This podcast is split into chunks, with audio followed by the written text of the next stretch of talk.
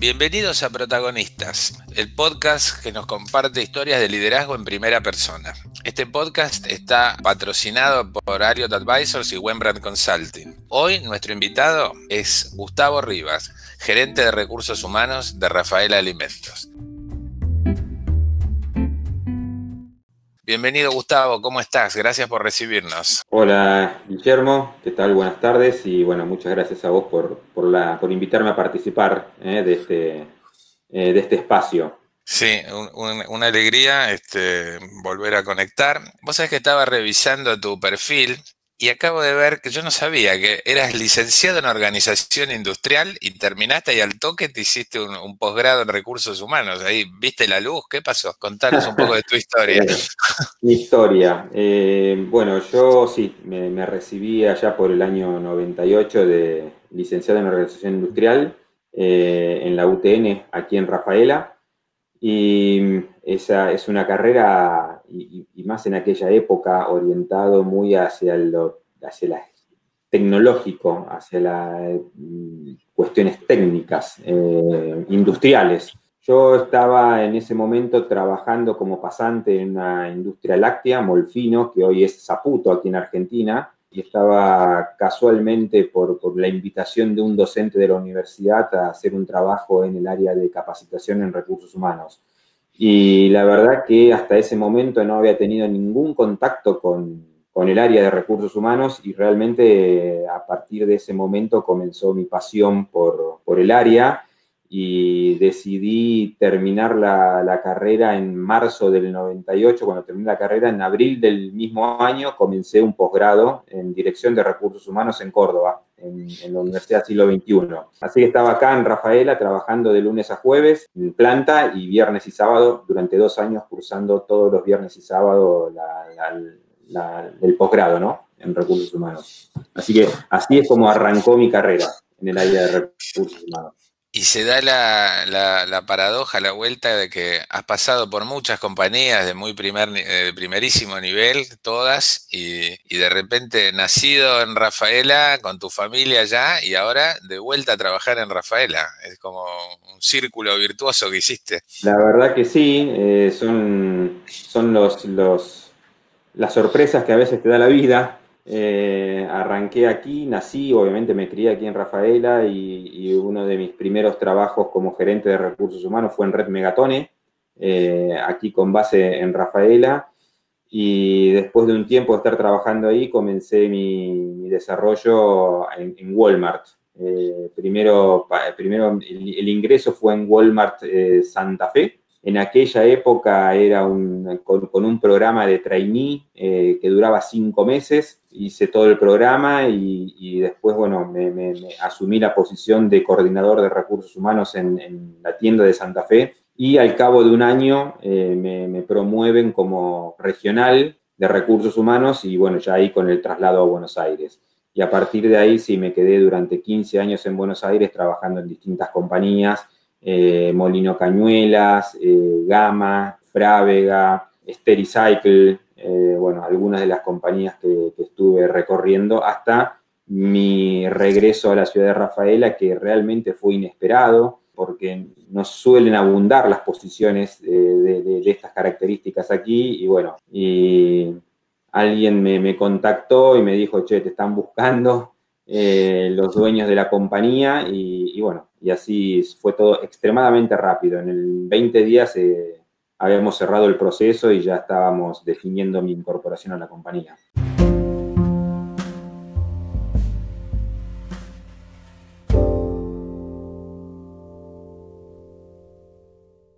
En estos tres años te tocó pasar el 2020. Nos tocó pasar el 2020. Eh, sí, facilísimo. La verdad que, que, a, mí me gusta siempre mirar el medio vaso lleno y, realmente eh, nos ha dejado muchísimos aprendizajes este año, o el año pasado en realidad. Nosotros tuvimos la bendición, y lo digo honestamente, lo siento así, eh, de haber sido empresa esencial. Somos empresa de alimentos y somos esenciales y desde el minuto cero, desde que se decretó la, cuarentena, eh, no paramos y empezamos a trabajar en el desarrollo de protocolos y desafiarnos permanentemente en el cuidado constante de la gente, ¿no? ¿Qué procesos teníamos que cambiar para eh, hacer más, eh, más segura la planta y para cuidar a, toda, nuestro, nuestro personal, que somos 1.500 personas trabajando en dos plantas, ¿no? Rafaela y Casilda. Con lo cual, la verdad que hemos aprendido muchísimo, desde los protocolos que hemos desarrollado, desde la, ampliación de turnos de trabajo, desde el tener que separar eh, en burbujas a, los distintos turnos y equipos de trabajo, eh, armar bancos de suplente para que si algún equipo tenía que salir eh, por algún contacto positivo, tener un, equipo de suplente afuera que lo pueda reemplazar inmediatamente y no parar la producción. La verdad que después de, un año prácticamente ya de estar trabajando con todo esto, nos, sentimos en cierto aspecto orgullosos porque las personas que han sido positivos de COVID, todas se contagiaron afuera. Aquí adentro no hubo contagios y el grado de cuidado fue tan elevado que cada vez que teníamos el anuncio de que una persona tenía síntomas o, por algún contacto estrecho, se quedaba afuera y realmente aquí no hemos tenido ningún caso positivo que de contagio interno, ¿no? Todos los contagios fueron siempre afuera. Más allá de, de, la parte médica, que obviamente digamos que los médicos son los que más saben, pero no saben tanto tampoco, y dicho esto con todo respeto, ¿no? Porque obviamente es algo que apareció de la nada. ¿Cuáles de las cosas que, que han venido experimentando van a perdurar, ¿no? Es decir, ¿qué, aprendizajes a futuro, qué nuevas prácticas este, que hayan instalado van a, van a perdurar después de que pase la pandemia? Bueno, claramente, a ver, eh, lo, que seguramente le debe estar sucediendo a todas las compañías, eh, nosotros no estamos ajenos a esto, es home office, ¿no? El, trabajo digital. Claramente, desde el momento cero, donde el 100% de nuestra administración pasó de estar 100% en oficina a estar 100% en casa, eh, realmente eso generó un desafío enorme en el área de Haití y en todos los líderes para, bueno, em, empezar a trabajar de manera virtual con los equipos de trabajo. Eh, el desafío de cumplir con los objetivos, el desafío de armar planes de trabajo, de generar estrategias y de, que el negocio siga funcionando eh, en el medio de, la pandemia, ¿no? Eh, y siga funcionando como si no hubiese sucedido nada. Y, realmente ese fue el principal desafío que hemos tenido, Guillermo. Y después eh, aprendizajes en planta, de, realmente esto nos ayudó a romper muchos paradigmas de, procesos de trabajo o de formas de trabajo en donde decíamos, esto no se puede hacer de otra manera, eh, este proceso no se puede hacer de otra manera, y realmente te digo que, fueron no menos de 20 o 25 casos de procesos que se reformularon completamente y hoy se trabaja mucho mejor que antes, ¿no? Se rompieron toda la zona de confort, se le cayeron los límites. Totalmente, totalmente. Y siempre cuando salimos de, nuestra zona de confort, al principio duele mucho porque no estamos eh, para nada acostumbrados a salir de la zona de, confort y, esto hizo que, podamos dar un salto, un salto cualitativo muy importante en, en procesos, ¿no? Procesos industriales también.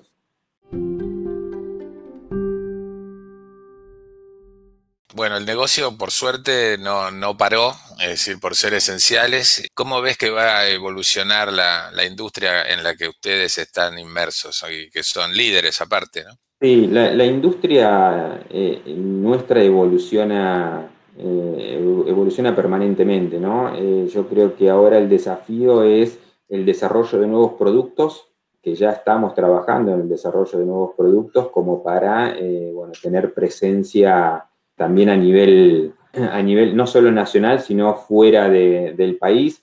Nosotros con, la planta que tenemos en Casilda, que es una planta exportadora, estamos eh, exportando en este momento gran parte de, nuestra producción a China y durante todo el 2020 eh, estuvimos certificando para poder exportar a otros mercados eh, como ser Estados Unidos, como ser eh, Medio Oriente. Bueno, Europa también ya estábamos, ya estábamos exportando. próximamente estaremos certificando también para exportar a Chile, con lo cual eh, hemos, hemos estado rediseñando la estrategia para tener obviamente un abanico de, llegada mucho más, eh, mucho más amplio al que teníamos. ¿Y cómo está desde tu área, cómo está acompañando la gente todos estos cambios? Este, obviamente hay, gente de mucha, mucha antigüedad en tu, organización, también gente nueva, obviamente, ¿no? Pero ¿cómo, ¿cómo lo van manejando esos distintos ritmos que seguramente hay? No es fácil, sinceramente. Nosotros tenemos un promedio de antigüedad hoy en la compañía de 16 años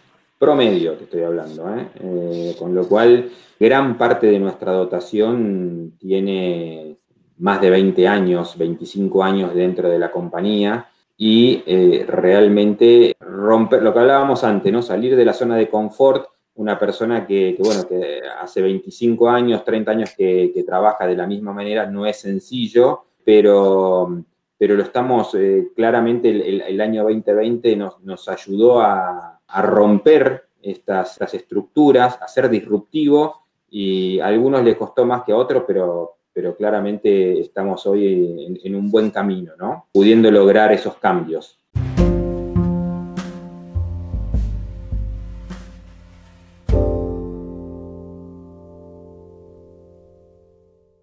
¿Cómo es tu estilo de liderazgo, Gustavo? ¿Cómo te, definís? ¿Cómo crees que te eh, ven? Por lo menos. ¿Cómo creo que me ven?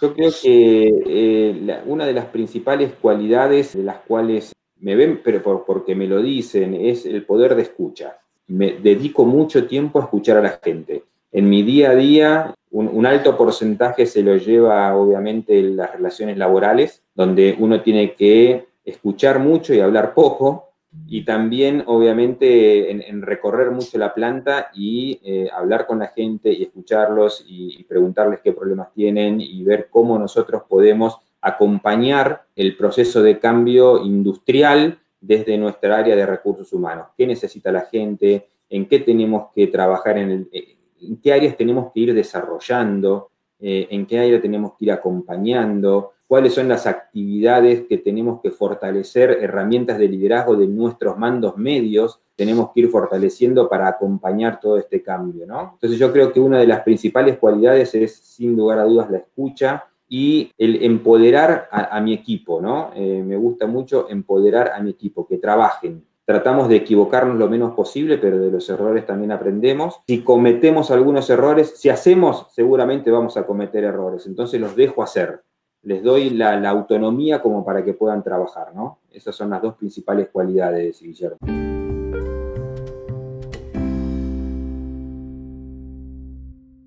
Habiendo nacido y ahora y después pasado por, Buenos Aires y muchos años, 15 por lo menos, más o menos, si mi cuenta no, me falla, y volviendo a tu ciudad de origen. ¿Cómo, después de esta pasada, qué, qué sentiste después de haber liderado empresas en, en, la capital y ahora en Rafaela, que no es Rosario tampoco, ¿no? Es decir, sin perjuicio de que es una, la tercera ciudad, creo que es Rafaela de la provincia de, de Santa Fe. Eh, la facilidad para acceder al talento, por ejemplo, tienen que traer de otros lugares, eh, logran encontrar lo que necesitan localmente. Mira, em, Rafaela es la tercera ciudad de la provincia y, es, una, es una ciudad que históricamente eh, fue siempre muy industrial, ¿no? Eh, de hecho, es una de las primeras ciudades en donde la UTN instaló una, una,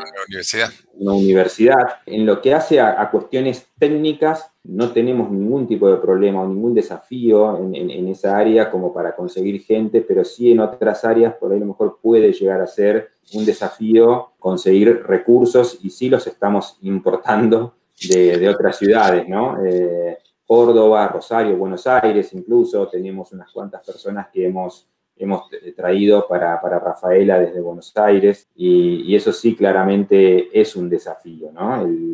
Es, otro el nivel de competencia local que hay, ¿no? Eh, en lo que hace a, recursos humanos y el desarrollo también. Entonces eh, estamos, estamos trabajando mucho en desarrollo. Yo, una de las primeras acciones que, que llevé adelante cuando llegué aquí a la compañía fue generar un vínculo con las universidades y desarrollamos con, con la Universidad Nacional de Rafaela un programa de liderazgo de casi un año para todos los mandos medios. Y durante el año 2018 eh, y 2019 no hemos tenido problemas en hacerlo y el 2020, bueno, nos, nos cambió la historia, pero lo veníamos, veníamos trabajando muy bien con la universidad para el desarrollo de mandos medios. Y es uno de mis objetivos, ¿no? Trabajar en el desarrollo aquí de, de, nuestros equipos de trabajo. Sí, lo, lo, bueno de este episodio es que sos la primera compañía que entre, representás la primera la primer compañía que es del interior. Todas han sido de capital o, han sido ejecutivos del exterior. Y esta aquí es, la primera, por eso te estaba poniendo énfasis en ese, en ese tipo de preguntas. Ya en, en la era digital como estamos y la rapidez de los cambios, ¿Qué prevés para nuestra propia área, ¿no? la de recursos humanos? Tenemos que tratar de ser pioneros, eh, yo estoy convencido ¿no? de, tratar de ser pioneros en, el cambio digital. De hecho, nosotros estamos eh, avanzando con, algunas cuestiones aquí en el salto digital, eh, en el cambio cultural que, eso requiere, ¿no? que requiere todo un, una migración hacia la digitalización, en ser más ágiles, en, tener estructuras más ágiles, también estamos trabajando en, esas áreas. Y la verdad que los próximos años, yo estoy convencido que los próximos años van a, van a tener que, vamos a tener que enfocarnos muchísimo en todo lo que es el cambio digital y en, eh, en, trabajar en la agilidad de las organizaciones, de las estructuras. En eso estamos eh, concentrados. Yo creo, no sé si compartís que las, organizaciones han, dado una muestra de agilidad en esta pandemia, ¿no? Y quizás sin, tanto training, pero que se agilizaron por las buenas o por las malas, pero se agilizaron y contribuyeron a que en semejante caos eh, los servicios esenciales funcionaran, ¿no? Sí, no tengo dudas. No sin tanto training, con cero training. eh, por lo menos el caso nuestro, por lo menos el caso nuestro, porque el caso nuestro era 100% en oficina. Y la verdad que de un día para otro, 100% home office, eh, la verdad que fue un desafío muy, muy importante el que, el que tuvimos y que seguramente han tenido muchísimas compañías en el país eh, y lo han logrado. Con lo cual eso demuestra una agilidad de todos, ¿no? Nosotros Adicionalmente a, esta situación también hemos sufrido un hackeo. Dos o tres meses de haber iniciado la pandemia también tuvimos un hackeo y que nos bloqueó absolutamente todo. Independientemente de eso, eh, haciendo facturas a mano, pero salimos adelante. Eh, realmente hemos trabajado con papel y lápiz durante casi una semana, pero pero no se paró la producción y no se paró la operación de la compañía. La verdad que fue algo realmente maravilloso. Pero heroico, te diría, me suena por lo menos. Sí, totalmente, eh, totalmente.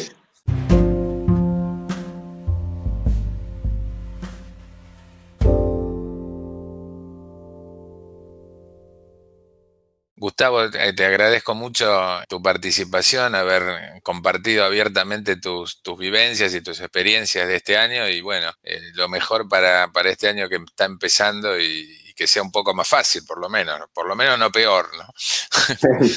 bueno, eso ya sería, eso ya sería un logro, que empatar con el año pasado.